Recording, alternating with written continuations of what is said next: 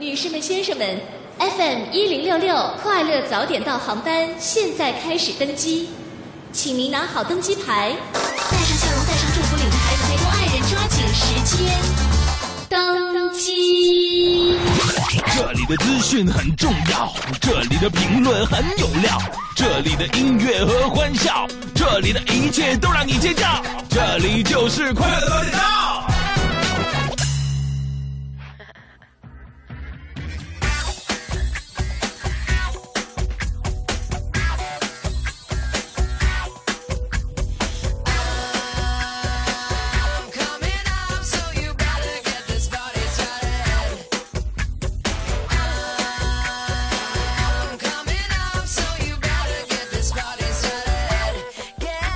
好，现在是北京时间七点零一分，又过三十六秒，欢迎您继续锁定 FM 一零六点六中央人民广播电台文艺之声，收听这时段为您送上的快乐早点到，我是大明。哎呀，我这个人呢，其实一个是有两个特点和两个优点啊，基本优点跟特点是一样的。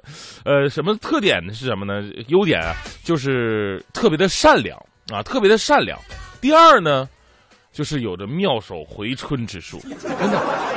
我从小到大，我妈就说了，说你这孩子，你这么好的天分，你没去学医啊，真的是祖国的一个损失。哎呀，真的是有有事儿有事儿为证的。你说在昨天就发生了这么一档子事儿，我在大街上，我看到一个拄着拐、腿有残疾的这个乞丐啊，在那行乞呢，我觉得特别可怜。我说，如果他腿脚好的话，他不至于行乞，对不对？我就想了，授人以鱼不如授人以渔，我为什么不能把它治好呢？对不对？所以啊，我就尝试了一下，我把他前面那碗拿着我就跑了，哎，我这撒丫子跑，跑的特别快，就看那个乞丐在后边呜呜追，一段时间我竟然好像跑不过他的意思，就这样，我治好了他。这个事情就告诉我们一个道理：有的病。要对症下药，有的人呢，要以毒攻毒啊。而我最近的病呢，就是非常的寂寞，所以说，请各位在节目当中尽情的用微信给我化疗吧。这就是今天送给各位的至理名言。我是大明，全新正能量一天马上开始，有请黄欢带来今天的头条置顶。头条置顶。头条置顶。哈萨克斯坦、吉尔吉斯斯坦官方昨天都表示，目前境内还没有发现任何马航失联客机踪迹，并且共同表示有愿意全力配合马来西亚搜索工作，并且给予回复。昨天，云南省丘北县双龙营镇龙平村家家幼儿园三十二名学生疑似食物中毒，其中情况较为严重的有七人，目前两人抢救无效死亡，其余五人正在全力救治当中，中毒原因正在进一步调查。央行拟立新规，限制网络支付转账额度被爆出之后，引起了广泛的关注和质疑。昨天，央行透露说，《支付机构网络支付业务管理办法》短时间内不会发布实施，而此前被叫停的虚拟信用卡和二维码支付，将在第三方认证安全之后来放行。昨天上午，公安部副部长黄明在国新办关于国家新型城镇化规划的新闻发布会上表示，特大城市要严控人口规模，坚持从紧，但是普通劳动者落户北上广并非没有希望。正品低价是当当网多年的旗号，亚马逊也郑重承诺正品行货，但是央视调查发现，当当网所售化妆品来自天照天批发市场，亚马逊的化妆品也被品牌所属公司鉴定为假货。昨天，吉尔吉斯斯坦总统阿塔巴耶夫签署了解散政府的命令。吉尔吉斯斯坦县政府辞职是由于执政联盟三驾马车之一的祖国党十八号宣布退出这一联盟。俄罗斯国家杜马昨天证实，总统普京已经向杜马提交了克里米亚加入俄联邦的法案。杜马将在二十号举行特别全体会议进行审议，联邦委员会预计在二十一号举行特别会议审议该法案。欧洲足球冠军联赛八分之一决赛次回合一场焦点战，今天凌晨在老特拉福德球场展开争夺。曼联主场三比零完胜奥林匹亚科斯，范佩西上演了帽子戏法，曼联总比分三比二神。北京时间七点零九分，欢迎回到我们的快乐早点到，各位好，我是大明。早上好，我是黄欢。呃，今天出门的时候天气真的是特别的棒哈。这个以前有首歌我就一直不太理解，是吧？北京的金山上光芒。你在想金山在哪儿是吗？哎，对，我一直在想金山在哪儿。最开始的时候啊，北京那时候有沙尘暴啊，看了照片以后，哦，金山在这儿呢，黄色的吗？哎，现在我跟你说，今天我由由于这个跟着朝阳我一路狂奔的时候，尤其经过天安门广场，看到这个天安门。这个在朝阳的这个照耀照耀之下，闪着金光的时候，我终于理解了这首歌为什么这么唱了啊！太漂亮了，那种金銮殿的感觉立马就出来了。哎，你知道我之前听过朋友说，你知道吗？每天上班的时候啊，如果你是从东边往西边走的话，你就可以看到很多建筑物的上方啊，就好像是笼罩了一一层这个金箔一样。啊，他就会告诉自己说：“哎呀，这一天我太兴奋了，因为我是赚大钱去的，我要去那个金子一样的房子里，就会觉得非常的舒心。”但是每天早上从西边往东边开的朋友就比较悲催。哎呀，黄死我了！今天我们在节目当中要和大家说一个什么好玩的事情呢？哎，其实啊，说一个非常普遍的现象，我不知道有个词你了不了解，叫备胎，就是第二选择吧？哎，对，备胎呢，可能第一个意思呢，就是咱们车后边。呃，为了应急抛锚使用的一个胎，啊，就是车后哪个轱辘坏了，然后把它卸下来换这个，这是备胎。就生活当中啊，有很多的这个备胎现象，也有备胎传奇。比方说，这个您在感情当中，您是一个备胎，但通过自己努力，您您最后上位了。那，比方说，在这个工作岗位上当中，你不是这个领导的第一选择，但是哈，就这个机会摆在眼前，你就抓住了，由备胎变成了一个。这个最后有决策能力的、改变事实的这样一个能力的一个人，所以我们今天聊的话题呢，就是来聊一聊你的备胎故事啊。备胎故事其实不光是和感情有关啊，我一直以为就是感情上的。要不说你这人这个观念太狭隘了。其实有很多的备胎，比方说我们在这个我那个时候啊，在高中考试高考完以后。要填这个志愿，其实很多的第二选择、第三选择，它都是属于你的备胎。可能你第一选择，我我当时填的北大，呃，差了三百来分，我就，哎呀，就特别遗憾的，就差三百来分，就差那么一点，就就就进来了。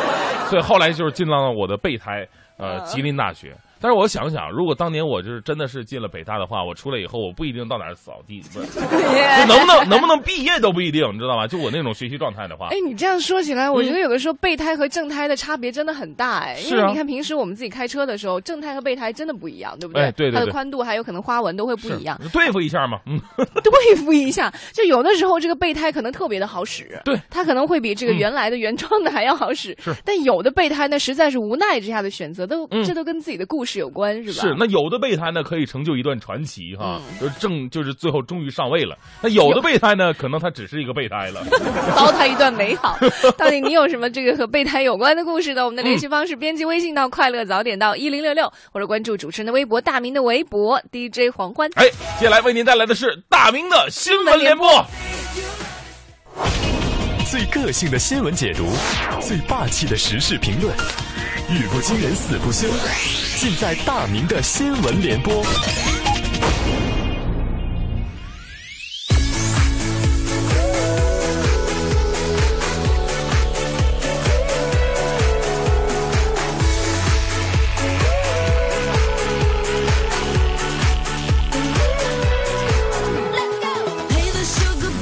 大明的新闻联播，首先来关注一下跟吃有关系的事儿哈。不知道收音机前的各位，中午午休的时候都在哪吃饭呢？有的肯定是在单位里边，有的朋友呢是在学校里边。啊，有的朋友说我这个经济条件会比较好一点，或者今天我想这个吆五喝六的跟朋友到下下到饭店下馆子啊。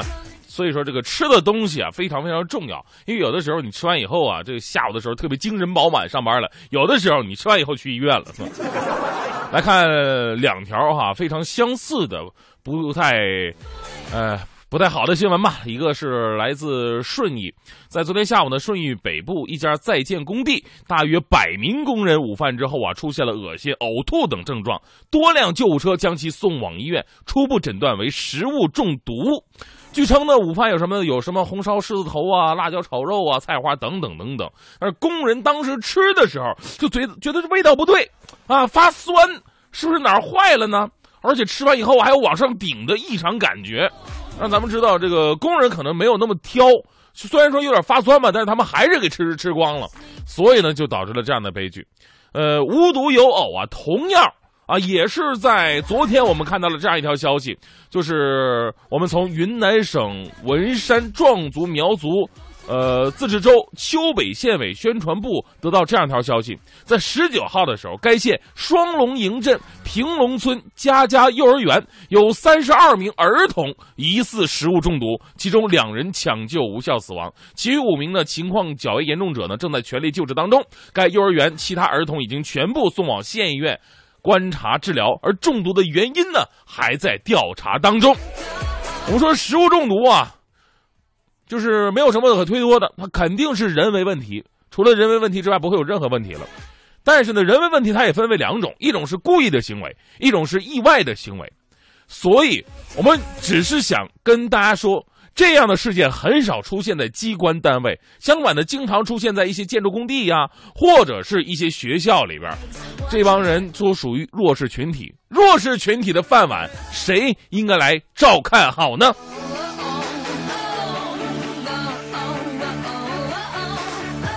大千世界无奇不有啊！来自这个前龙网的消息，在十七号的时候，咱们首都机场安检员就碰了这么一位奇男子。呃，他让这位男子脱鞋安检的时候呢，这男子不耐烦了啊，就觉得查的可能比较细了吧，然后说了一句气话：“查，你要不要我把裤子也脱了？我屁股里边还有炸弹呢！” 这安检员说：“你再说一遍。”我跟你说，我裤子脱了，我屁股里边炸弹。于是安检员报警了，机场立马启动了应急预案，疏散旅客，对相关区域仔细排查。最后，该男子被刑拘五天。你说，世界这么美好，空气这么清新，你为什么跟自己过不去呢？你以为这是在家里边说吗？屁股里有什么炸炸弹什么的？你们。炸金花还是斗地主？你这是在机场里边，它属于公共区域，而且它是一个相对来说比较敏感、比较这个安全第一的一个公共区域。所以说，千万不要危言耸听，否则呀，你不是屁股里有有炸弹了，我估计你屁股上要开花了。我出来以后做了一个诚实的人吧。我们再来看另外一位，也算是一个奇葩，来自《扬子晚报》的报道。因为这个父母啊不给买苹果手机，呃，泰州有一名二十岁的小伙竟然发疯了，买不买？这买什么买那么贵？买不买？不买这还这是要什么手机？于是呢，他疯狂的饮下白酒，并服下二百克安定药。打算轻生，被发现的时候呢，已经是昏迷不醒了。后经泰州第四人民医院医护人员的全力抢救，终于在前不久下午是苏醒过来呀。目前还是在医院继续恢复治疗当中。哎呀，这个父母啊，你这这这把你掏的钱可能比苹果手机多了哈。然后我们不是鼓励说一定孩子要什么就得给什么，呃，我们想说了，这二十岁的小伙你已经二十了，你不是两岁呀啊！我记得我小的时候，我妈啥玩意儿不给我的时候，我就说我要喝点敌敌畏啊。小的时候也不知道啥，就知道那个桌子上瓶子里边色儿不对的东西就是敌敌畏，就咕咚咕咚，我还真的干掉半瓶，都吐了。什么怎么这么酸呢？后来才知道那是醋。我们想说，这二十岁的小伙儿应该有一些自控能力和一些这个明辨是非的一个能力了。苹果手机是挺好的，但是呢，如果说父母没有那个条件，或者说他们没有这个主观意愿的话，咱们也不用强求。再说了，什么事儿也不至于拿自己的身体来开玩笑啊。我们都说了，身体发肤受之父母啊。呃，再来看另外一条消息，这个有意思哈。一条来自国外的新华网的消息啊，这个十岁的英国男孩叫做亚历克斯，啊，跟咱们很多中国孩子一样，特别讨厌写作业。哎呀，这写作业太无聊了啊，每天都是闷头写，然后觉得自己人生都被荒废了，于是呢，特别愤怒。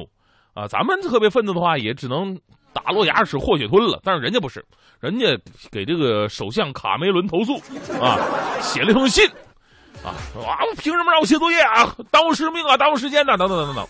呃，卡梅伦呢？我不知道他是不是政务不是那么的繁忙，他居然给回信了啊！啊，他在回信当中教育这孩子，他说。课余作业对孩子们很重要，应该认真做作业，对你未来的前途是有好处的。哎，如今亚历克斯的妈妈说了，说这孩子自从接到首相的这个回信之后啊，已经开始煞有介事的写作业了。呃，在这里呢，我们也要为卡梅伦点个赞哈，百忙之中也能照顾到这么一个小孩子。呃，但是我们说呀，现在这个英国小孩，我发现跟咱们中国小孩有一个共同点，比如小孩了，跟咱们很多人都有共同点，就是吧，同样一句话，你分是谁说的，他力度就是不一样。你比方说黄欢，我说黄欢呢，你这你这节目不能这么做，你知不知道？然后你猜他说什么？来管我干什么玩意儿？管得了我玩？啊，是什么玩意儿？然后同样一句话，领导说了：“黄欢，你节目节目不能这么做。”黄欢说：“哎呀，领导，你说的好对耶，那应该怎么样呢？领导能不能手把手的教我呢？” 同人不同命啊！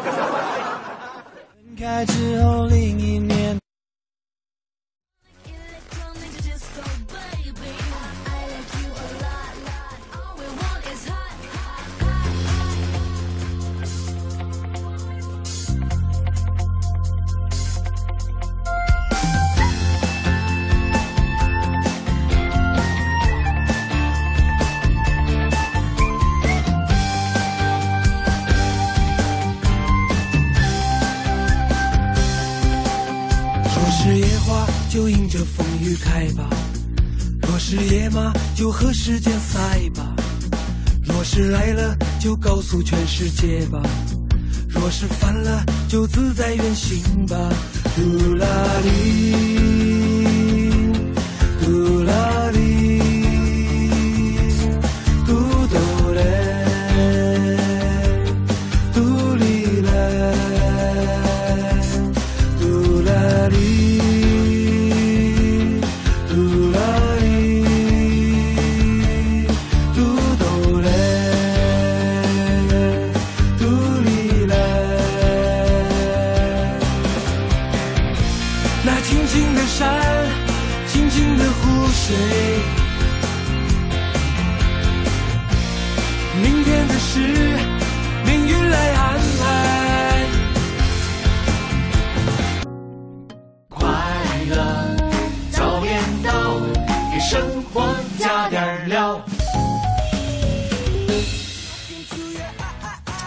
哎，北京时间七点二十五分，回到我们的快乐早点到，各位好，我是大明。早上好，我是黄欢。今天聊的是关于备胎的话题啊，备胎有啊，备胎话题有的是很励志的，对不对？你像我们的节目，其实最开始诞生以来呢，不就是大家的备胎吗？哎，好像我们俩都是这个节目的备胎，你发现是不是啊？那个我，我我不是，我不是哈，你不是吗？我其实我只是来的比较晚而已，你知道？你迟到那么一年，你也不叫备胎啊？重量人物往往往都是会迟到一点登场的。哎，你不要，你真的是备胎。那我是谁的备胎呢？你是第三备胎，而且最开始是五科，后来是乔乔，然后才是你，对不对？后面还会有别人吗？哎呀，如果没有的话，那就是主胎啊。对呀，所以说你现在成功上位了吗？包括我们的节目，最开始的时候，真的只是大家这个路上的备胎，路上的备胎的备胎的备胎的备胎。我跟你说，我别人是怎么听到我们节目的呢？怎么呢？就是在无聊当中换胎当中，我们的节目就是在中间一闪而过。欢迎大家过去了。哎，我刚看到微博平台上有朋友说到这个哈，他说：“ 你有没有喜欢过一个人啊？你有没有喜欢过一个人到愿意为他做任何事啊？你喜欢的那个人虽然没有接受你，但是你知道你的心意吗？就算那个人没有接受你，你依然心甘情愿、鞍前马后、苦苦等候，那或许会有的一些希望吗？如果以上四个问题回答都是 yes，那么同学欢迎你成为备胎大军当中的一员。嗯，你把我脱口秀的今天话给说了，真的吗？好吧，我们来看一下这个段说了，我老公永远是我女儿的坚强备胎，因为晚上妈妈不在家的时候，老公永远是陪睡第二啊。吃饭妈妈不在家的时候呢，我老公也是陪陪吃第二吧。好像男人在家一般都是个备胎吧，家里成员的备胎。而且男人永远不喜欢当正太上岗，你知道吗？这是太痛苦了。好了，我们今天互动话题说到的是备胎故事啊，这备胎故事可能和情感有关。耶，如果你有话要说，只需要发送微信到“快乐早点到一零六六”，或者微博搜索“快乐早点到一零六六”，我们会第一时间为您效劳。快乐继续飞行，坐稳了您呢。一零六六听天下。从今天开始，美国总统奥巴马夫人米歇尔将会携家人展开为期一周的访华行程。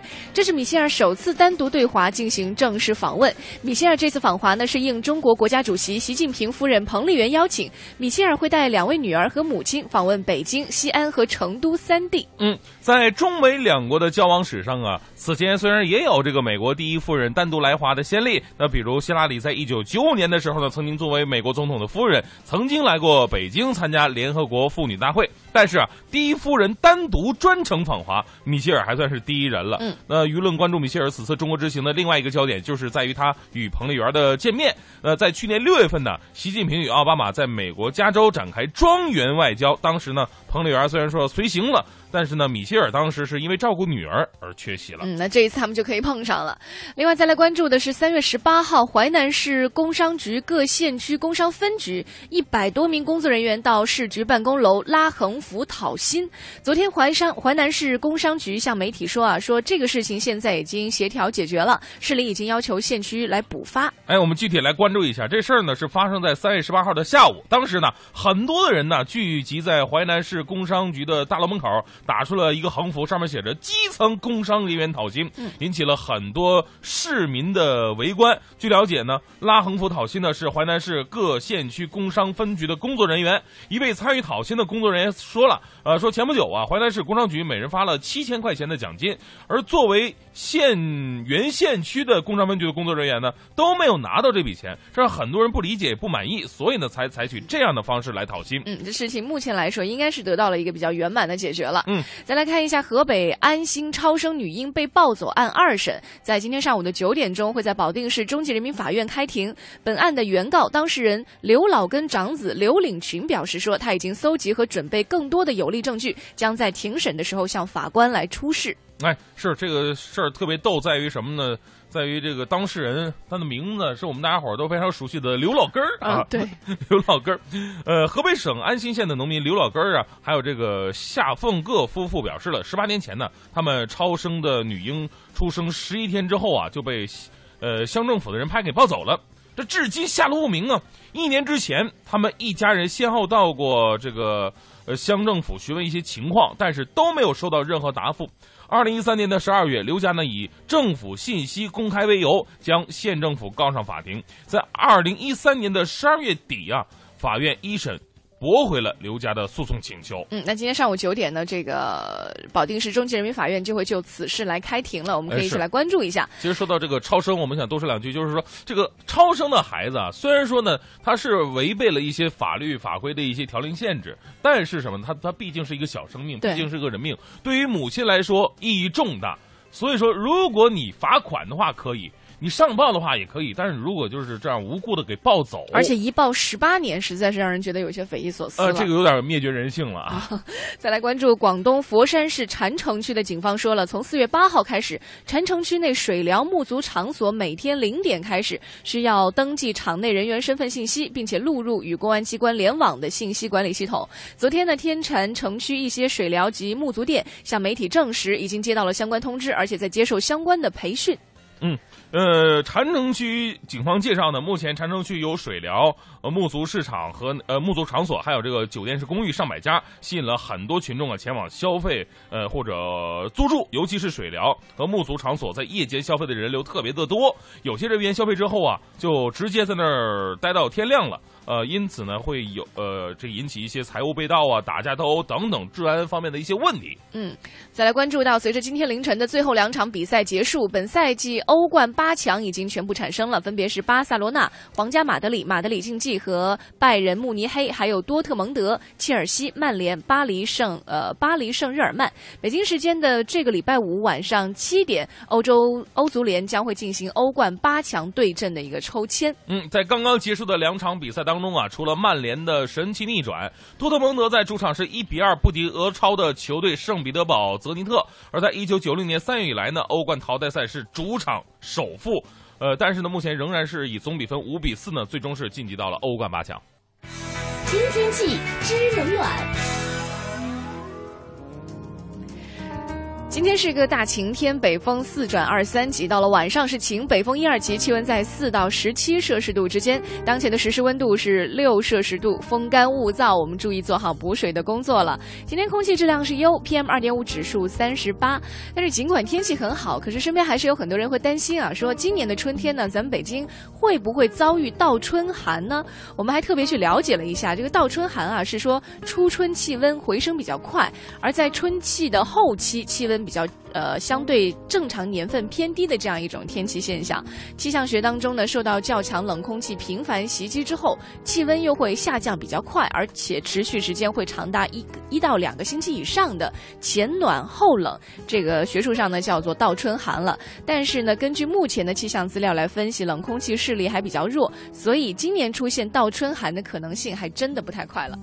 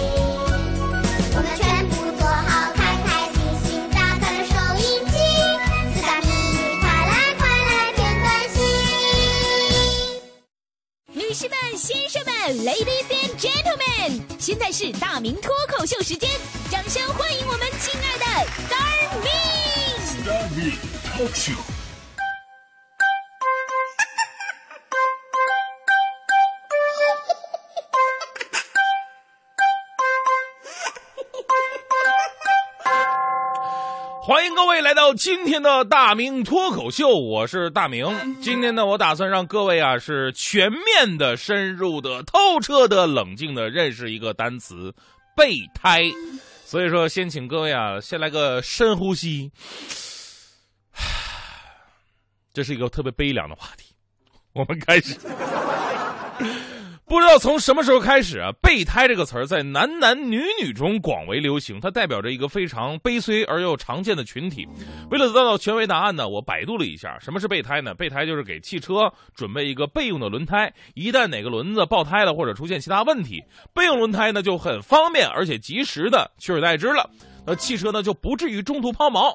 当然这是本意呀，那延伸出来的另外一个意思，比方说在指感情当中吧，某些人给自己在感情的归宿上，像轮胎一样啊，有一个甚至多个的备份。说粗鲁一点啊，或者说明白一点，就是你喜欢一个人，他也知道你喜欢他，但是他还不拒绝你，最可悲他还有对象，那么你就是纠结的备胎了。备胎的可悲之处啊，就是总是在最。最被需要的时候，哎，被想起来，但是呢，却在更多的时间被人遗忘。呃，不过作为备胎啊，仍要默默的在黑暗的后备箱等待被召唤的一天。其实每个人呢，都可能是一个备胎，只是你自己没有意识到而已。如果你想知道，回答几个问题就可以了。同学，你有喜欢过一个人吗？同学，你有喜欢过一个人到愿意为他做任何的事情吗？同学。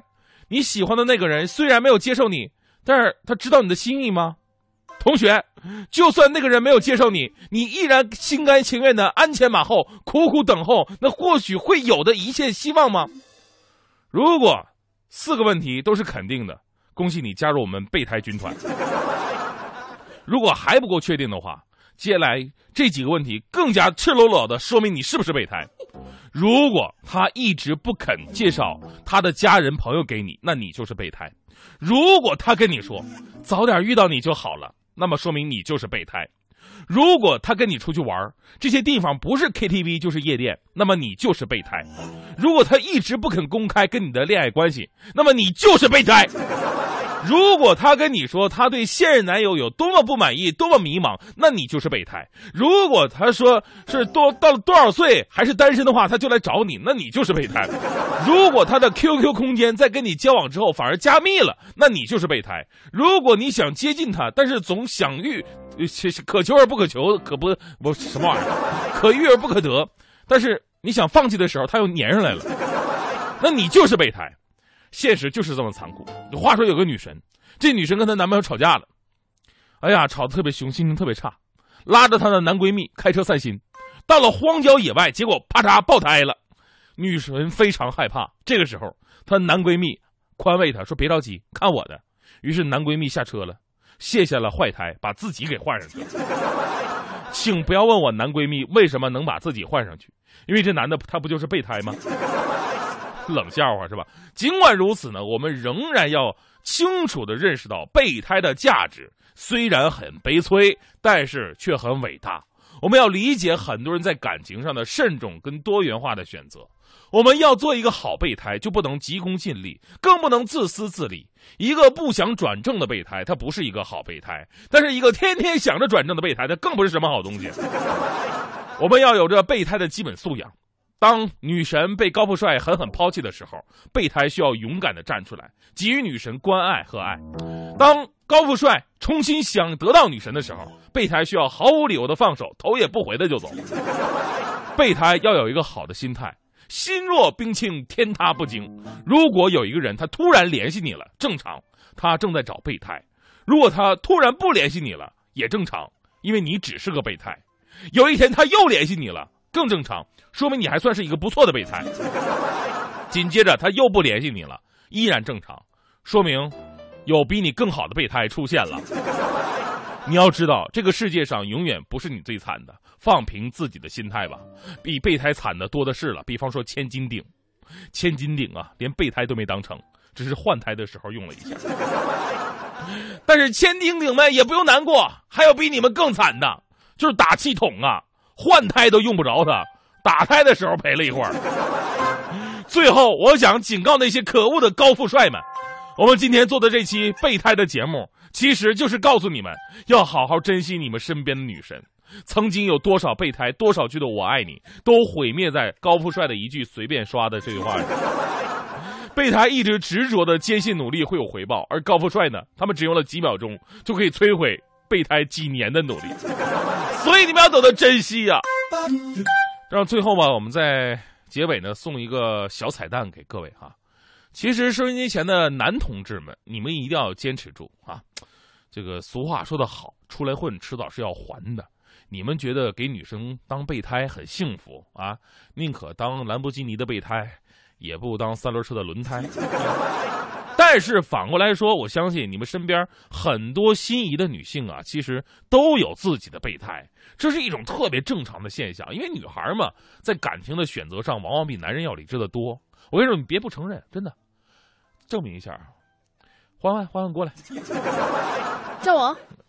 那个，咱们来给大家伙做个测试啊。我刚才说了一句话，我说这个只要是女的，她都有备胎。没有，不可能。你有备胎吗？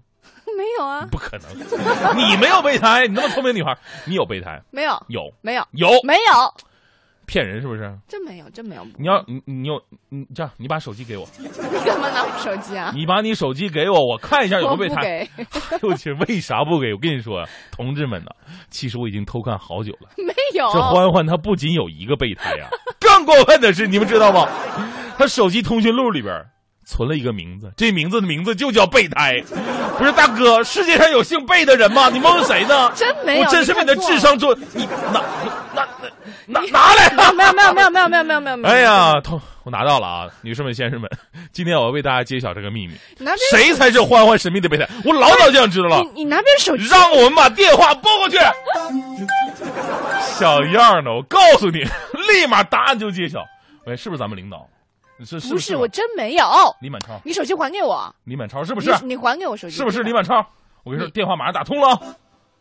是是谁？你你你你你，我跟你说，你把手机还我，还我。不不好使，你刚刚告我是谁吧？你不告我，我说了没有？那那我就打过去。真没有，你还给我行不行？你怎么不接电话呢？这个人。真真没有，真没有，真没有，真没有。这为什么不接电话呢？真没有，我说了没有。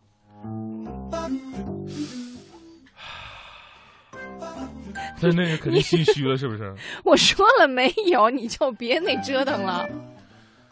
我不行，我再打一遍。你要打多少遍？那个没有，真没有。谁谁电话响了？不知道啊。不是啊，你你你你手机你还我行不行？我手机响了，那备胎是我吗？不会吧？没有，你爱我还是他？救命啊！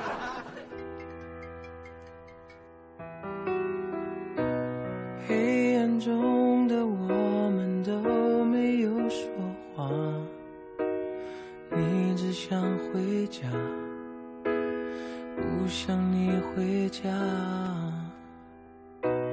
寂寞深得像海，太让人害怕。温柔你的手，轻轻揉着我的发。你的眉眼说你好渴望我拥抱，你身体却在拼命逃，当欲望在燃烧。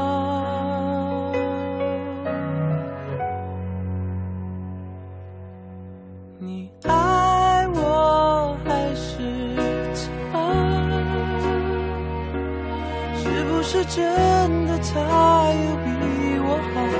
你为谁在挣扎？你爱我还是他？就说出你想说的真心话，你到底要跟我还是他？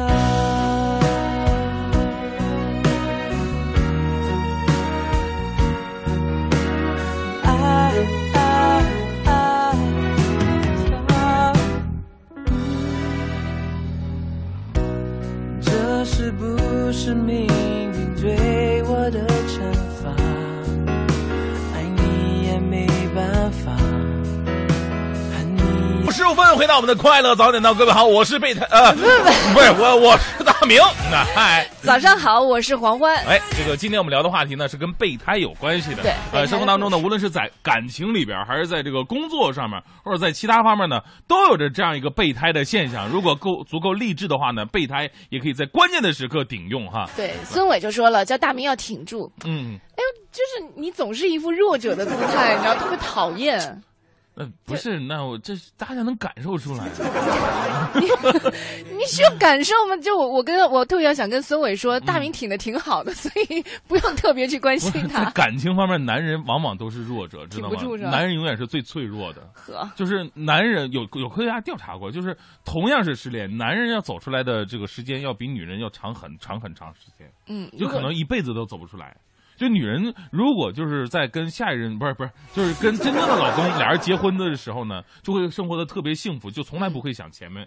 男人不一样，男人跟现在老婆结婚还是想的真的假的啊我？今天晚上，我今天这个话题有点那什么呀？好吧，我们来来这看看句话以后可是 作为你新婚上的礼物 送过去的。啊，来看一下这个有几个朋友来报告路况了。这个张哥奋斗就说了，在这个莲石路主路的进京方向啊，金家村桥西内侧车道和外侧车道各有两车的追尾事故发生，造成后方车辆拥堵严重，车辆行驶缓慢。你看这路况报的太专业了。哎，我们来看一下哈，刚刚我们在微信平台上魏可欣说说男人就没有备胎吗？嗯，有这样的情况吗其？实男人也有啊，你有吗也有啊。哎，我只是没跟你说而已。啊你说嘛。我的备胎呢？满超那认识吗？我有点反胃啊。来看一下哈，嗯这个天蓝蓝说了，说不管做什么呀，虽然说有备无患没患没坏处，但是时刻准备着备胎呢，那也是对自己没自信的表现。嗯有备胎的人呢，对人对事儿能够专一吗？能够全力以赴吗？能全心全意的做人做事吗？对呀、能吗？不能。嗯，不是，备胎只是应急的。你看，你用着备胎的时候呢，你不是你存着备胎的时候，你不可能想着早晚有一天我要用它，而是当你真正出事儿的时候呢，备胎会起到一定的作用。你把它当雷锋是吧？我刚刚在微信平台上看到有朋友说到，他说：“你若安好，我便备胎到永远。哇是啊听上去特别的悲壮啊。啊，这样我们来看一个励志的吧。这嗯是重二厌妻杨五说了，备胎呀，说说有一个朋友，开始他是个送公司的送货车的司机，送货啊什么玩意儿？什么叫送货车的？那就是送送货的的车司机啊。啊后来呢，实名举报了，也是货车司机的同事。跟加油站的勾结卖油，结果成功上位了，上到了管理层，工资翻了一倍。现在呢，也有准备实名举报公司采购人员内外勾结，呃，这个取得好处。估计成功之后又可以上台阶去什么采购部门了。他就是一步一步步的以这个曝光别人的这样一个阴暗面，成功上位，从备胎变成了一个正胎。这就是小胎的啊，不是小胎，这是备胎的励志小故事吗？也算是励志小故事，它起码起到了一个群众监督作用，多好啊！今天我们互动话题和大家一起说到的是和备胎有关的故事，你有这样的故事吗？如果有的话，记得和我们分享，编辑微信到快乐早点。近日，北京市政府召开了常务会议，继续研究实施工作日高峰时段区域限行交通管理措施等等一些事项，决定从四月十一号到明年的四月十号，北京继续实施工作日高峰时段区域限行措施。也就是说，在工作日早上七点到晚上八点的这段时间，五环路以内道路机动车按车牌尾号限行。嗯，尾号限行措施呢，是从二零零八年十月十一号开始的。北京城市呢，开始实施工作日五日制的尾号限行措施。此后呢，该措施被屡次的延长。那本次到期日呢，为今年的四月十号。据交通部门介绍啊，包括机动车限行在内的一系列呃缓堵措施，都取得了一些不错的效果。来自市交通委的数据显示了，去年北京市交通指数呢是五点五，属于轻度拥堵了。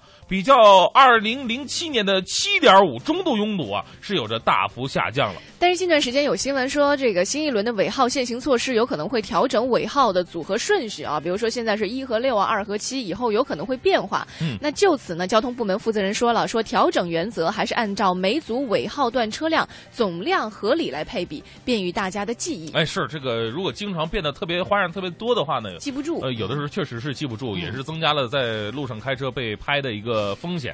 然后我们说这个，我我个人的感受哈，可能我上班下班的时间跟大家伙不太一样。嗯。呃，觉得北京真的不算是那么的拥堵。对。呃，有两点，第一点呢是咱们北京很多司机朋友他开车的习惯比较好啊，只要按序通行的话呢，他就算堵，他也是缓缓的流动，他不至于堵死。第二点呢，我个人是觉得呢，北京很多的司机朋友特别牛啊，特别会找小路走。如果你对这个路况特别熟，或者是对这个路道特别熟的话呢，我相信也会避开这个一些拥堵的路段。还是请各位司机朋友呢，好好研究一下咱们北京地图，怎么样把这个车开好。是的，那关于天气方面呢，昨天晚上哈，虽然还有一些凉意，包括大明昨天晚上也在微信里说哈，跟我们大家说，哎，说这个哎呀降温了，降温了，昨天晚上风特别大，对，说要穿衣服哈。但是呢，你知道吗？北京已经提前入春了。嗯，据北京市气象局气候中心的相关专家介绍说，北京城已经在三月十四号跨过了春天的门槛，是零二年以来入春最早的一年。嗯，就可能。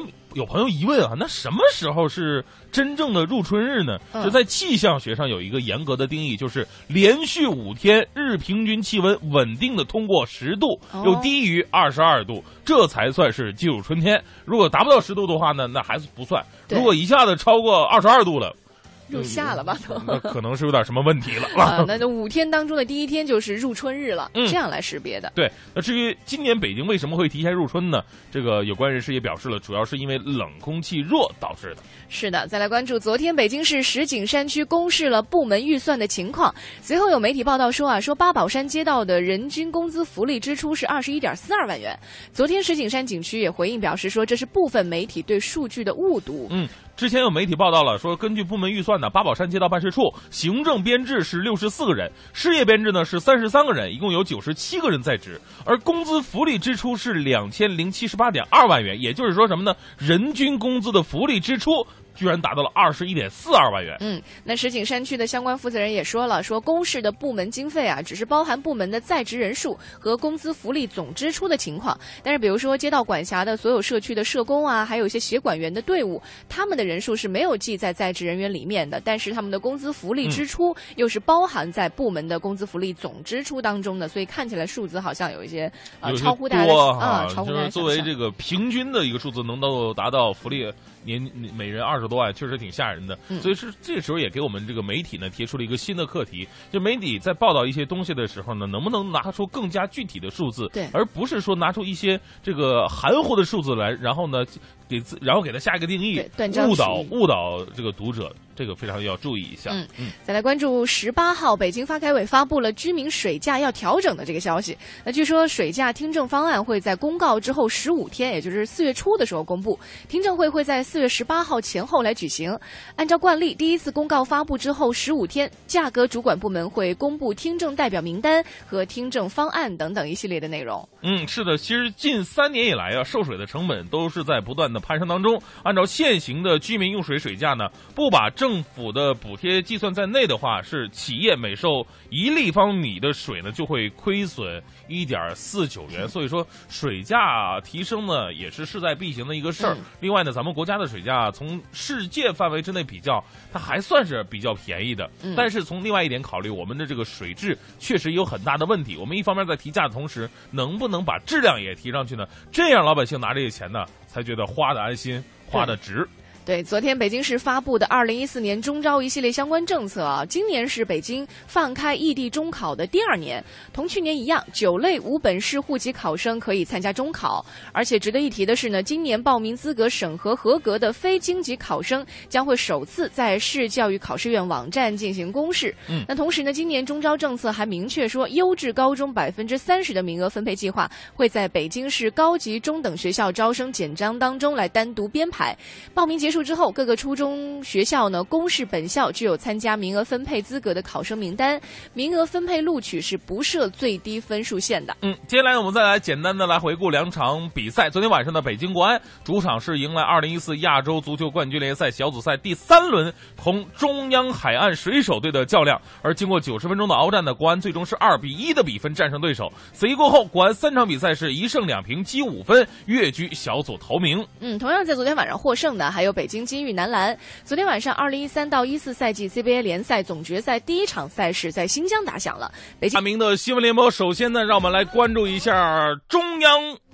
纪委监察部网站的最新的消息啊，这个网站呢，在这两年突然就火起来了，大家伙儿就特别想关注它。哎，最近有哪个贪官落马了呢？是小苍蝇啊，还是大老虎啊？哎，最近还算是一个小老虎吧。近日呢，这个福建省委纪委啊，对这个。福州市原副市长石小雨涉嫌严重违纪的这个问题啊，已经是立案调查了。这个可能很多的朋友不太了解这个人。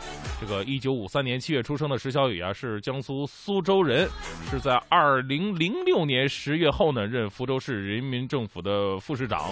而这个担任副市长期间呢，他主要分管城乡规划呀、城市建设呀、市呃市政公共事业、城市管理、房产管理、城市绿化等等等等一系列的呃事务。而且在一三年五月的时候呢，年满六十岁的石小雨是呃这个是被免去了福州市城市地铁有限责任公司的董事长职务。呃，当然了，我们不能说这个他上来以后就直接是贪污啊、腐败啊，也不是这样。其实每一个官员都是如此，他都是复杂的，否则他不会爬上这么高的位置。他在政绩上是有一定的建设的。当地的一位消息人士就告诉有关媒体了，说他到福州之后呢，主要分管城建。这几年呢，他也确确实实是福州城市建设大发展的一个时期。但是呢。往往哈、这苍蝇不叮无缝的蛋，往往人跃居高位的时候呢，受到的诱惑就特别的多。你可能抵住九十九种诱惑了，但是有一样没抵制住，就说明你这一次是失败的，你的人生晚节就没有保得住。呃，当地的消息说啊，说他落马的主要原因就是与有与这个福州三环路的绿化工程建设有关系。所以我们也会一直为各位关注这个事儿的发展。福州这两年呢，已经有两名副市长落马了，其中有一个人受贿了八百万，已经被判了十五年了。我们不知道这个事儿。呃，结局会是怎么样？其实也给我们收机前很多的这这样一个就是走仕途的朋友们提一个醒，真的是如果想这个老老实实的、呃、本本分分的完成手头工作的话，最重要的呢，还要抵御住外界的一个诱惑。所以说，接下来我们再来看另外一位，也是没有抵抵得住诱惑的。今日有媒体报道称了，说商洛市有公务人员被拍摄到在酒店与多名女性行为暧昧的不雅视频。在昨天下午啊，商洛市政府新闻办公室召开了新闻通气会啊，确认视频当中的公务人员为商洛市政府办公室监察室原主任齐某。商洛市纪委决定免去齐某的职务，并且立案调查。随后呢，将会根据调查结果，依法依纪的严肃处理。这个事儿里边值得一提的是呢，齐某确确实实是被人引诱的。为什么这么说呢？在二零一四年的三月初，就是有群报举报了，说这个齐某啊，呃，在某一天与三位女性，一个姓刘，一个姓段，一个姓王，在酒店里边喝酒，喝酒过程当中呢，发生打闹啊、搂抱等等行为，然后给拍下来了。而在调查过程当中啊，齐某反映他是被社会闲散人员王宝峰陷害，并遭到敲诈勒索，并向公安机关选择报案。而经过公安机关的调查呀，也确定齐某是这个本人。但是呢，齐某他仅仅是发生了打闹和搂抱的暧昧行为，并没有发生这个实质性的哈，我们都懂的那那些东西啊。所以说呢，现在怎么判还不一定哈。有的时候我们说这个齐某啊，你不能怪别人陷害你。还是那句话，苍蝇是不叮无缝的蛋子。如果作为公务人员的话，你能把持得住自己，少参加这样的酒会酒局，或者呢，在酒会酒局上有点自控能力，人家又没给你下药，对不对？你为什么要去这么做呢？你身居要职，肯定就要接受社会的诱惑，包括身边人的陷害。所以啊，有的时候想想，别的人给你好处，未必是对你好，而是一个陷阱。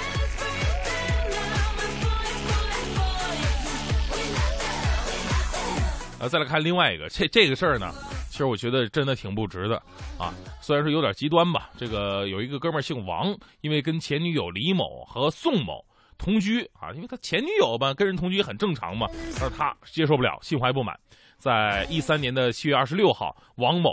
将这个跟前女友同居的宋某杀害了。今天上呃，昨天上午啊，北京市三中院公开宣判了被告人王某涉嫌故意杀人案，被告人王某被判判处死刑，剥夺政治权利终身。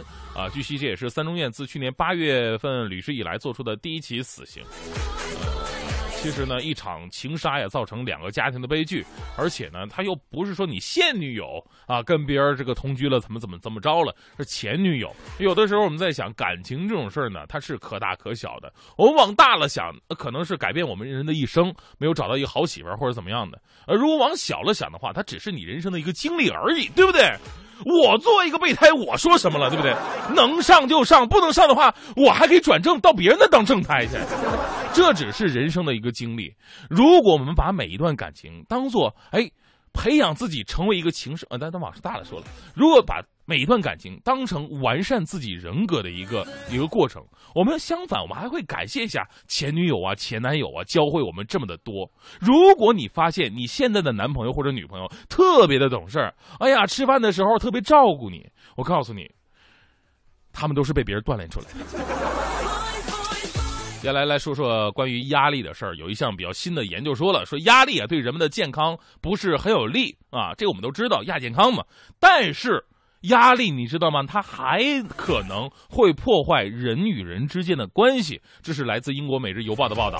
呃，有一些来自不同国家的科学家说了，处于压力之下的男性啊，男性往往会变得更加自私，也不太能够理解自己跟其他人的情感。啊，这就意味着他们的行为举止啊，会旁令旁边的人感到不愉快啊。就是男人呢，可能是在压力之下，就可能会变得相对来说暴躁啊、自我一点。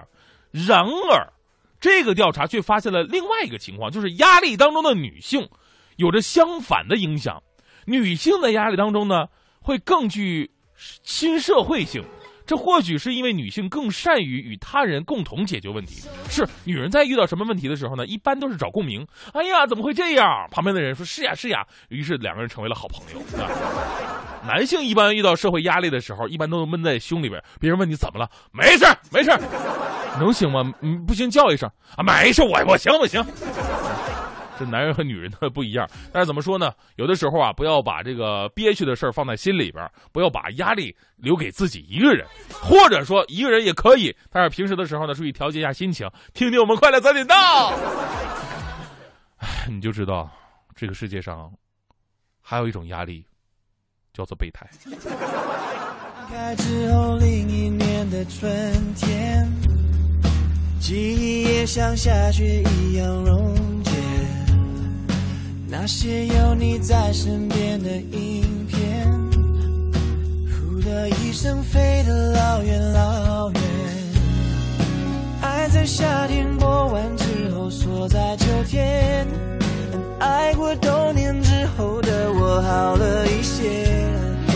雨后的天上彩虹出现，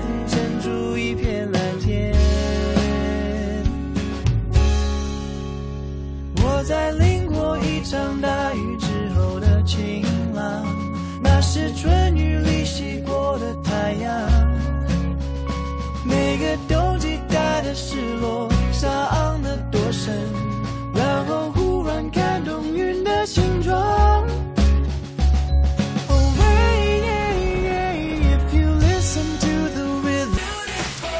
京时间八点二十七分，回到我们的快乐早点到，我是大明。早上好，我是黄欢。嗯，继续来看看备胎的故事。哎呦呵，蓝志毅开始说实话了。他说哎我也有几个备胎，其中一个呢是我在画画的时候认识的。哦他人很好啊。有一次他跟我说，我一直在你身边，可你却从不看我一眼。大家工作都很忙啊。后来他随便找了个人就结婚了，祝他幸福吧。不是你怎么知道人家是随便找上结婚了呢？我觉得他可能是随便跟你这么一说，你就认真了，然后人家认真他只是。不太想伤害到自己备胎的感情，他只是你可能也是人家的备胎。哎，我们早上节目不是应该传播一些正能量吗？就我就让大家放平自己的心态。面对但是你看备胎只要努努力，不也可以成为这正胎吗？我啊我看有一个啊，有一个呃什么有一个转正的，你看大猫就说了，我女儿以前是校乐团的 N 位备胎。啊！不过经过自己努力，在去年终于是成功转正了。像这种情况的备胎，一般都是都还不错啊。你想啊，校乐团对不对？一一茬一茬的毕业生走了，都走了，迟早要上位的？你看哈，这个清水悠扬就跟我们说了，他说：“嗯哎呀，你知道吗？男人也有备胎。他说我老公有个中学同学这还是女同学啊，他说从中学开始啊就追她，嗯，追这个男孩儿哈，啊这个男孩儿一直没同意。她老公，她老公一直没同意。哦，那嗯老公就和那个女孩说了，说如果嗯到了大学毕业之后工作了，还没有遇上自己喜欢的，那我老公就说我就就考虑他吧。哎呦我去，这都背背成多多成样了？结太背了这果嘛，个啊特别不好意思的是，大二的时候，我老公遇到了大一的我。你说我是高兴呢，还是该伤心呢？哎，我怎么觉得他在嘚瑟呀？这说明一个问题，你知道吗？问题啊？就是那个女孩儿作为作为备胎，她不是全尺寸的备胎，什么叫全尺寸的备胎？就是说这个男的呢，总想找一个全尺寸的胎来适合自己。啊所以说备胎虽然是关键时刻能顶用，但是毕竟不是全尺寸的，就是偶尔就用一下得算。不是这个只还属于千斤顶，还没用上呢。今天我们是说到这个备胎的故事啊，你嗯有吗？如果有，记得和我们一起来联系，编辑微信到“快乐早点到一零六六”啊。当然了，要提示各位的是，我们的微信啊，从这一周开始有了这个天翻地覆的变化。哎，是，比如说啊每天会有这个私照曝光，这个嗯私照呢是我们快乐早点到的节目组啊，在讨论节目的时候啊，或者说说其他什么时候啊，做饭的时候、睡觉的时候啊的有些照片，大家可以来点击来对来，偷偷看一下就行了啊。还包括有这个主持人的档案，很多人都嗯会很好奇啊，都在我们的这个快乐早点到微信，在最下方这个横栏当中，你只要嗯把鼠标啊、或者是把把手点在那儿，把手放在那儿之后，它就会弹出一系列的这个这个呃内容来，嗯你可以好好看一看，包括一些生活当中的服务爱心贴士。呃，希望快乐早点到一零六六的微信呢，能够为你的生活真的增添一些猛料。哎，来看一下这个 Rachel 就说了，说这个京藏高速进京方向进北安河出口有五车追尾，呃，刚发生的，在最内侧的车道，请过往司机注意一下，位置是在京藏高速进京方向进北安河出口有五车追尾。感谢我们在快乐早点到一零六六微信平台上给我们来发微信和发路况的这些爱心听众们。我我最近发现，好多人特别拽，想起来我就来气。你说说，这帮人验车有人代办，事故车有人代管，修车他们不花钱。北京三百多家 4S 店直赔，随便挑地儿。最可恨的是，买车险还比别人少花百分之十五啊，还有大礼包给他们，他们凭什么？凭什么？唉，谁让人家打人保电话车险投的保呢？四零零一二三四五六七都存上，咱都打。欢迎收听海洋的快乐生活。大家好，我是海洋。说海洋小时候啊，犯事儿了，叭就啪啪啪！但是朋友们，我这个人有个特点，什么呢？坚强。然后后来海洋的爸爸呢，啪嚓的给我个耳光就骂了，被打成这样都不知道哭啊！你这个败家，小子，这意思就是我不怪我不哭了。哎呀，我的！这时候我妈过来又给一巴掌，哭哭哭，你还要好意思哭啊？谁家捡的口香糖？给我送回去！这这，我们家庭是一个什么？我们家是个武侠世家。我想哭，但是哭不出来。今晚五点，海洋现场秀，咱们接着聊。海洋的快乐生活由人保电话车险独家冠名播出。电话投保就选人保。四零零一二三四五六七。快乐早点到，异国美食到。本节目由异国生鲜全球精选独家赞助，为您播出。快乐早点到，给生活加点料。一零六六听天下。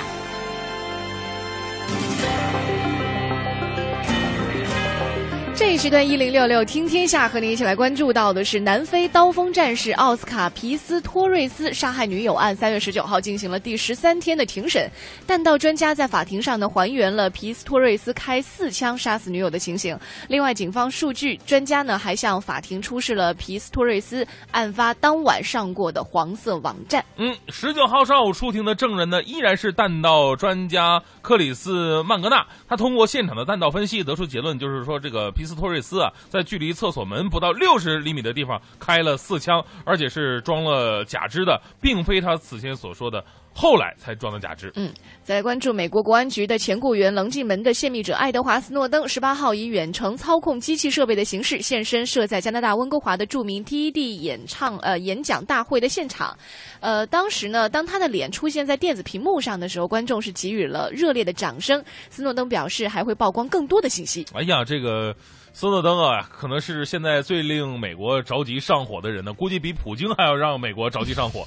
我们看看接下来他还能爆出什么样的光吧。对，英国打算在二零一七年呢发行新版的一英镑的硬币，强化防伪措施，以应对伪造硬币大量流通的局面。那现版的一英镑硬币啊，使用已经是超过三十年了，呃，可以说这个伪造技术呢也已经跟上来了，现象非常的严重和恶劣。那英国皇家造币厂估计，流通领域当中一英镑硬币的伪造率啊，大概是百分之三，也就是四千五百万枚，这已经是相当庞大的数字了。对，在英国部分地区啊，伪造率已经是高达了百分之六。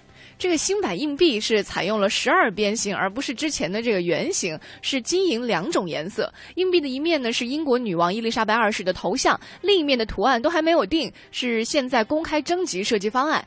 新版的硬币呢是采用了合金制造，内置了皇家造币厂新开发的三重防伪技术，可以在流通过程当中由机器快速来识别真伪。比如说，自动售货机会更容易来辨别这个假币。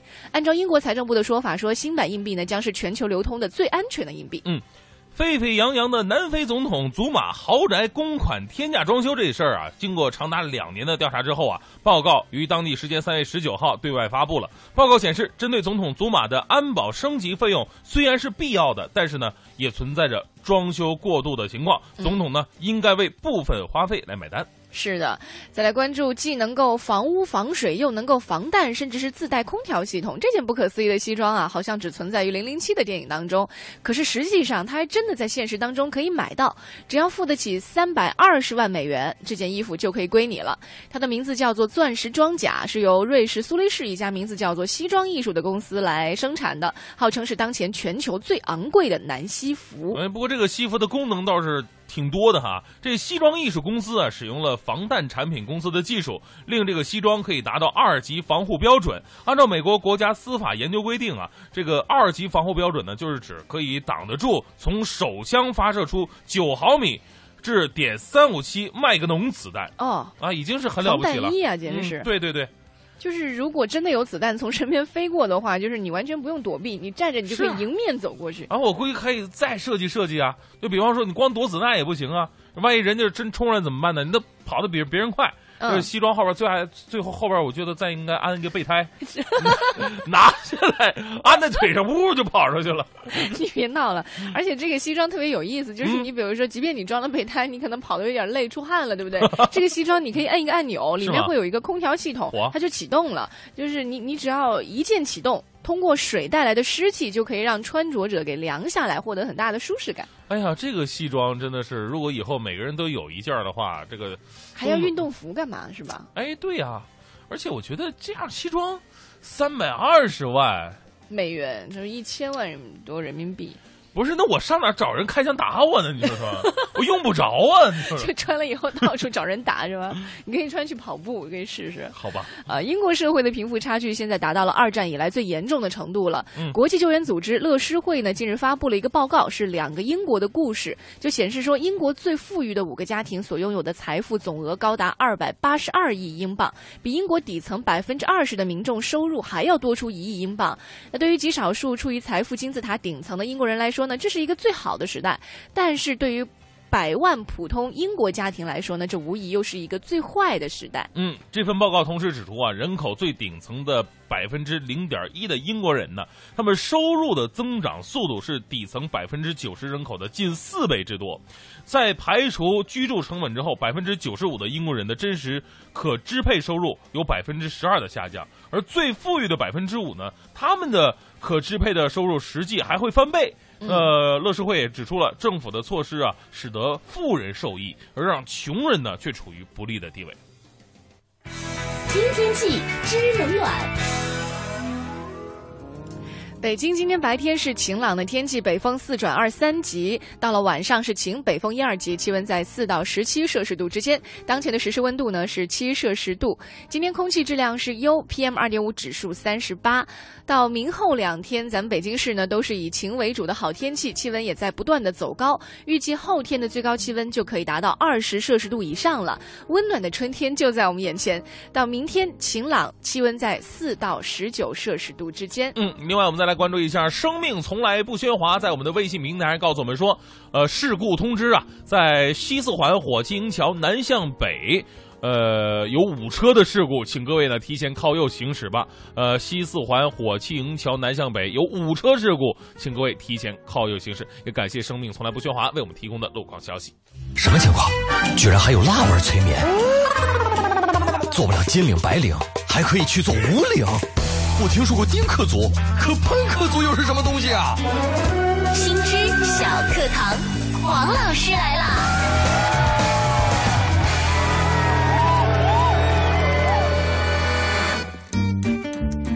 上好，我是黄老师。最近几天呢，编剧这个词儿出现的频率很频繁。演员宋丹丹跟一群编剧打起了嘴仗，演员到底该不该随意改词儿？电视剧编剧到底是一个什么样的地位？成了很多朋友讨论的话题。今天黄老师也来说一说关于编剧的事儿，给你介绍一下在韩国影视圈奉行的编剧中心制。韩剧在亚洲范围内这样的火爆，跟这个编剧中心制不无关系。所谓编剧中心制，就是在拍摄影视剧的时候，以编剧为中心，整合上下游资源。在获得投资方认可的韩国，包括欧美，编剧中心制已经实行了很多年，有一套非常成熟的模式。韩剧《On Air》当中有一句台词，他说：“我每创作一集电视剧，就会有两千万韩元稿酬进账。”这不是玩笑哦，而是真实的反映了韩国编剧真实的收入情况。一些名编剧年收入超过了三十三亿韩元。在韩国，像金秀贤，不要误会啊，只是同名而已，他不是饰演外星人的帅哥，只是一个中年女性编剧。呃，等等这些特 A 级编剧吧，每创作一集电视剧就可以获得两千万韩元左右的稿酬。那除了稿酬之外呢，编剧们还可以获得部分分红。著名编剧的薪水甚至是高过了明星。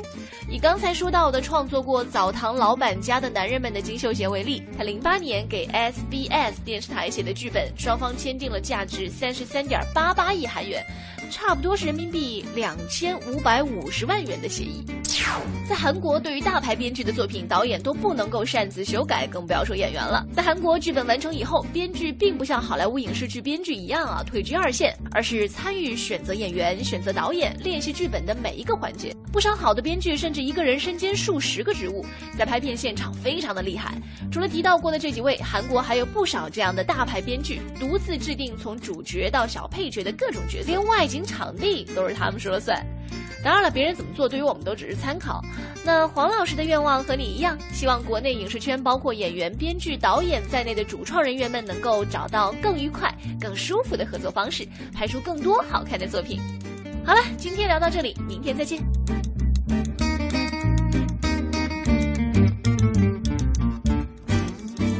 我的吻，厌倦我的亏欠，代替你所爱的人。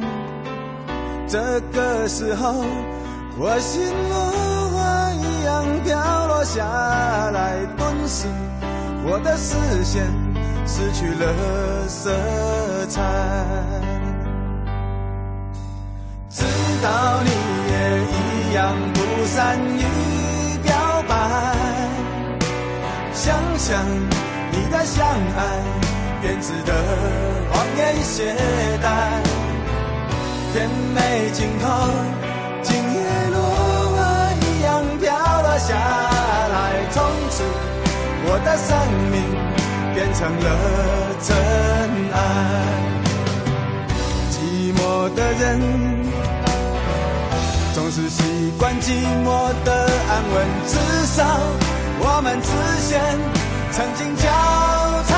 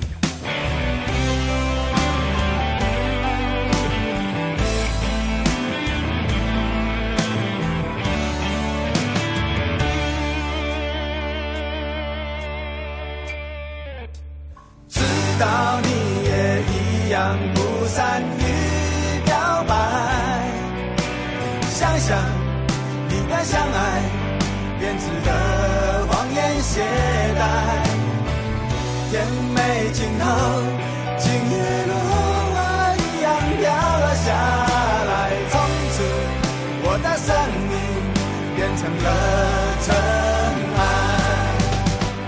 寂寞的人。总是习惯寂寞的安稳，至少我们之间曾经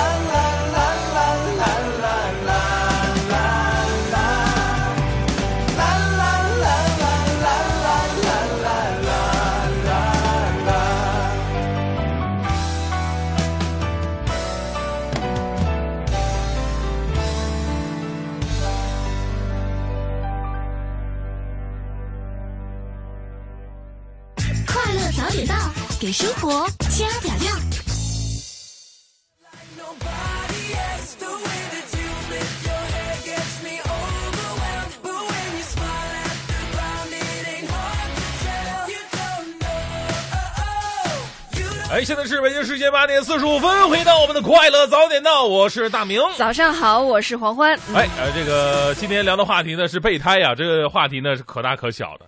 呃，往小了说哈，这是咱们生活当中一种比较常见的现象。这谁没做过备胎呀？谁没做过第二，甚至是更靠后排位的一个选择呀？对不对？很正常。你是在拉战友吗？不是，因为有的时候呢，你你岗位啊或者位置它只有一个，难免它会保证有一个备胎，对不对？你像咱们现在直播间不是还有一个备胎的公那个直播间吗？对不对？哦，备播不叫备胎。啊对。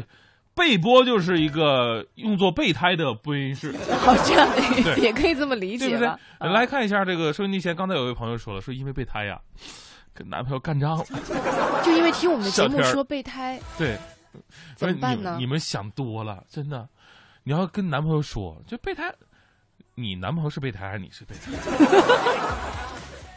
怎么办呢？嗯，你跟人家好好说说，备胎怎么了？对不对？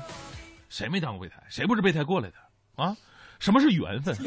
缘分就是，即使你是备胎，甚至是第五备胎，两个人还是能够最终走到一起，这才是真正的缘分，对不对？千年修得共枕眠，百年修得换备胎，是吧？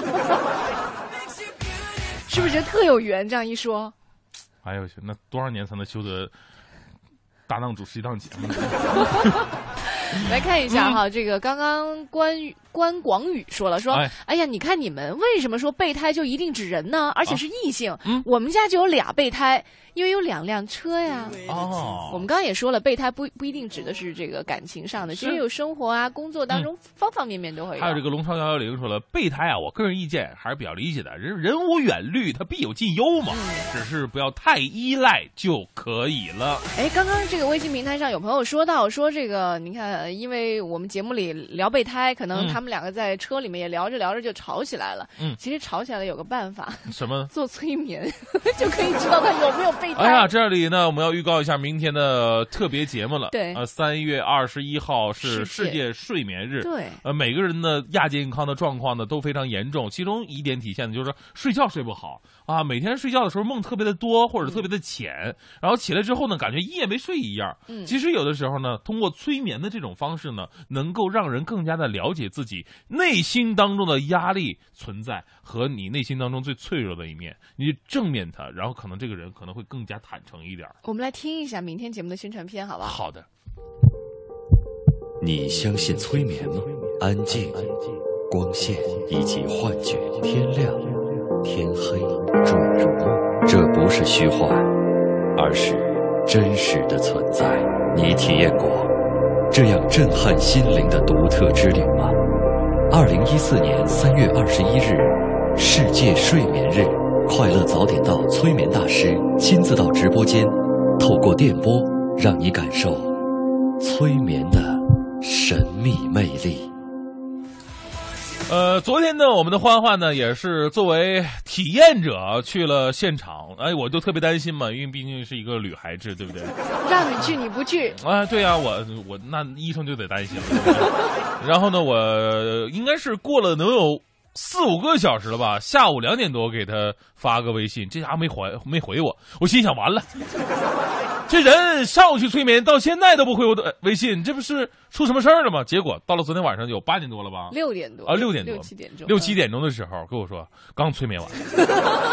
我说你什么玩意儿啊？你这 实实在在睡了一觉，没有没有没有没有没有催眠和我去了以后才了解到，催眠和我们之前想象的以为跟睡觉啊没有关系。催眠其实你的包括潜意识、你的各种意识都是清醒的，只是而包括昨天啊，因为不是去治疗嘛，只是说去放松，所以做的是一个。放松催眠，就是感觉我自己觉得可能只有一分多钟，但是他告诉我真的十分钟过去了，这个让我特特别意外。哎呀，这真的是太好了！以后啊，就是我们练习自我催眠的时候呢，比方说领导在开会的时候，哎，太无聊了，我给你自我催眠，瞬间哎，会开完了。你这明明就是打了个盹儿，你知道吗？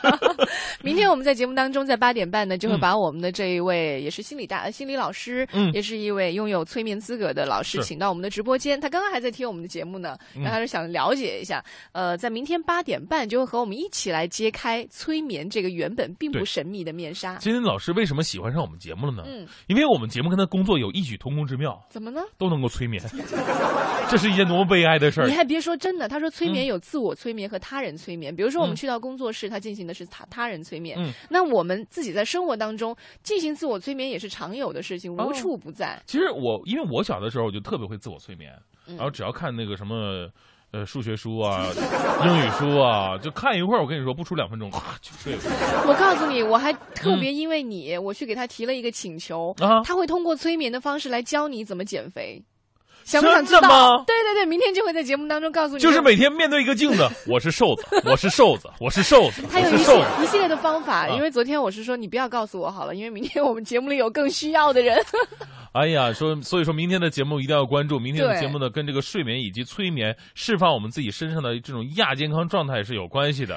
如果你觉得自己肉肉的，就更必须要听了，因为有一些办法可以让你付出比较少的，可能体力就可以收获比较好的减肥效果哎。。来看一下狗蛋儿就说了，我我明天节目必须要听啊，啊学学催眠，省得我老婆天天逼我做饭，这样她睡着了，我就能自己下饭店去。然后回来带打包带点菜，往自己盘子里边一倒，老婆饭做好了，嗯，老公做饭劲儿好，一股子馆子味儿。老婆真的不傻。呃，今天我们节目到这里是应该告一段落了吧？哎我们聊到了很多关于备胎的事儿，就嗯是有的时候我们需要在生活当中。呃，不是需要吧？不叫哎备胎，那个备胎可能和我们理解的还真不一样。一样我们需要有一些防范、防患于未然的东西。哎，是是是，就像这个生命当中，就像开车一样，它必须有一个备胎的存在，才能保证您的一帆风顺、旅途平安。无论是在工作岗位上，您是作为正台也好，还是作为备胎也罢，都要有一个比较平和的心态。正台也会有一天沦为备胎，备胎有一天也会沦为正台。最重要的就是自我努力，有着自我的价值，一定要认识到备胎才是有存在价值的啊！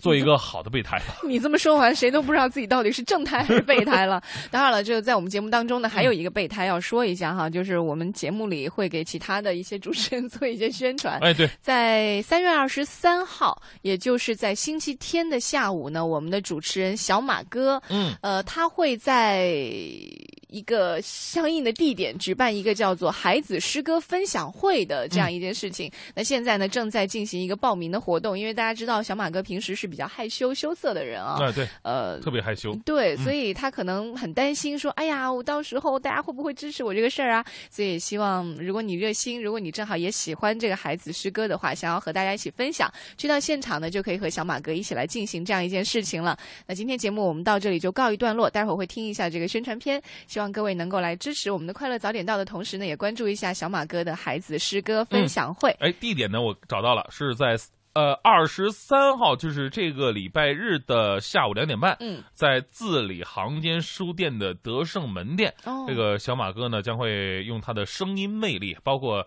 形象啊。呃，舞蹈啊，胸口碎大石。你这个不不不，你这不能乱说，这这个他真没有。我说咱们说出去，他到时候不表演是他的事儿。待会儿九点之后是嗯宝木和小曾为你带来的综艺对对碰，更多精彩内容关注央广网吧，三 w 点 cnr 点 cn。明天早上七点钟我们再见，拜拜。再见。春天到了，让我们一起读诗吧！文艺之声特别奉献小马阅读会“诗与春天”孩子诗歌分享会，欢迎喜欢诗歌的朋友报名参加。报名方式：编辑“我要参加小马阅读会”，发送到微信公众平台“文艺之声品味书香”，新浪微博私信“小马 DJ”。三月二十三号下午两点半，字里行间书店德胜门店。以诗的名义，让我们在这个春天相聚相聚。